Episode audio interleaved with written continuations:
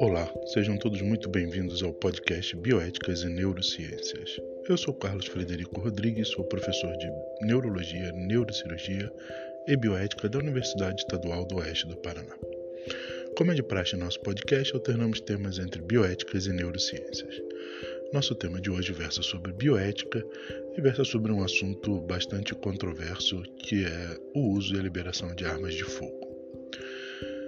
Para que num primeiro momento possa parecer que não é um assunto bioético, lembramos de, do, da pressão que ferimentos por arma de fogo faz ou fazem no nosso sistema de saúde, bem como nos profissionais de saúde já sobrecarregados, além de todas as questões envolvendo educação, escolas, massacres, brigas de trânsito, etc. Nós falaremos hoje e deixamos para aqueles que tiverem mais interesse o nosso e-mail rodriguescfa.gmail.com e o nosso blog rodrigues.wix.com/bioéticas. Falaremos hoje para entendermos como o Canadá, a Austrália e o Reino Unido mudaram suas leis após assassinatos em massa. Sem mais delongas, vamos ao tema da semana.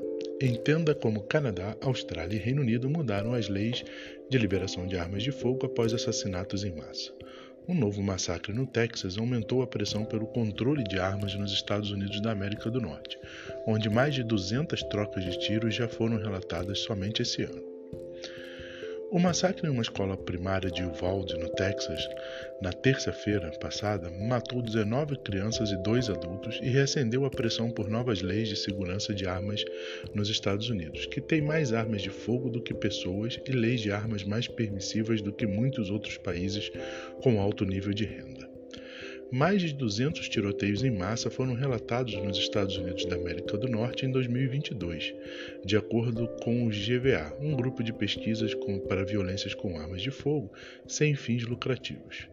Mais de 45 mil pessoas morreram de ferimentos relacionados a armas, incluindo suicídios nos Estados Unidos em 2020, de acordo com os Centros dos Estados Unidos para Controle e Prevenção de Doenças, o CDC.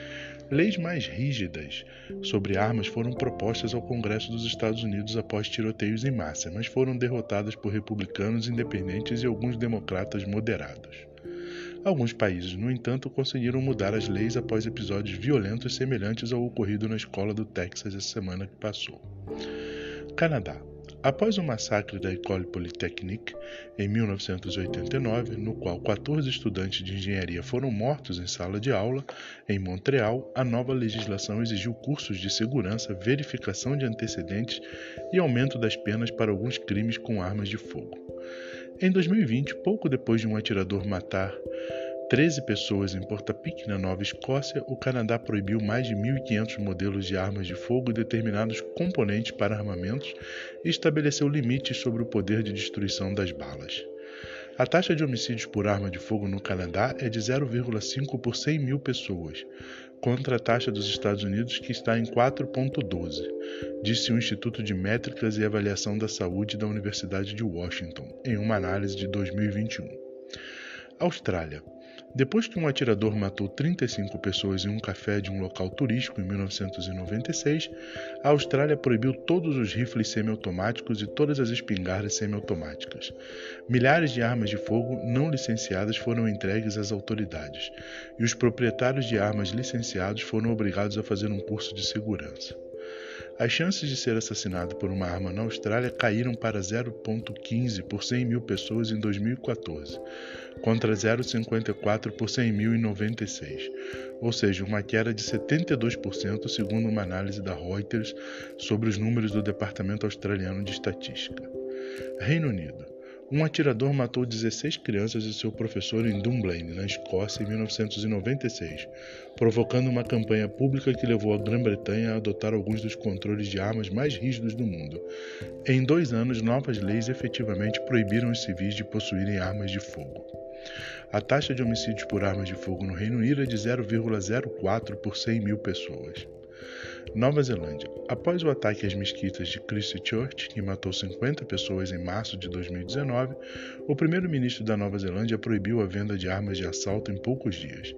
Mais tarde, o parlamento voltou para proibir a circulação e o uso da maioria das armas de fogo semiautomáticas, além de peças que convertem armas de fogo em armas de fogo semiautomáticas e algumas espingardas. Assassinatos relacionados a armas de fogo eram raros na Nova Zelândia e continuam assim. O país teve 12 em 2018 e 11 em 2021. A população é de pouco mais de 5 milhões de pessoas. Espero que tenha sido do interesse de todos como introdução ao debate sobre o assunto que nós precisamos cada vez mais trazer à tona em nosso país. Ficamos por aqui, deixamos um forte abraço e até o nosso próximo podcast com um tema de neurociências. Forte abraço e até lá!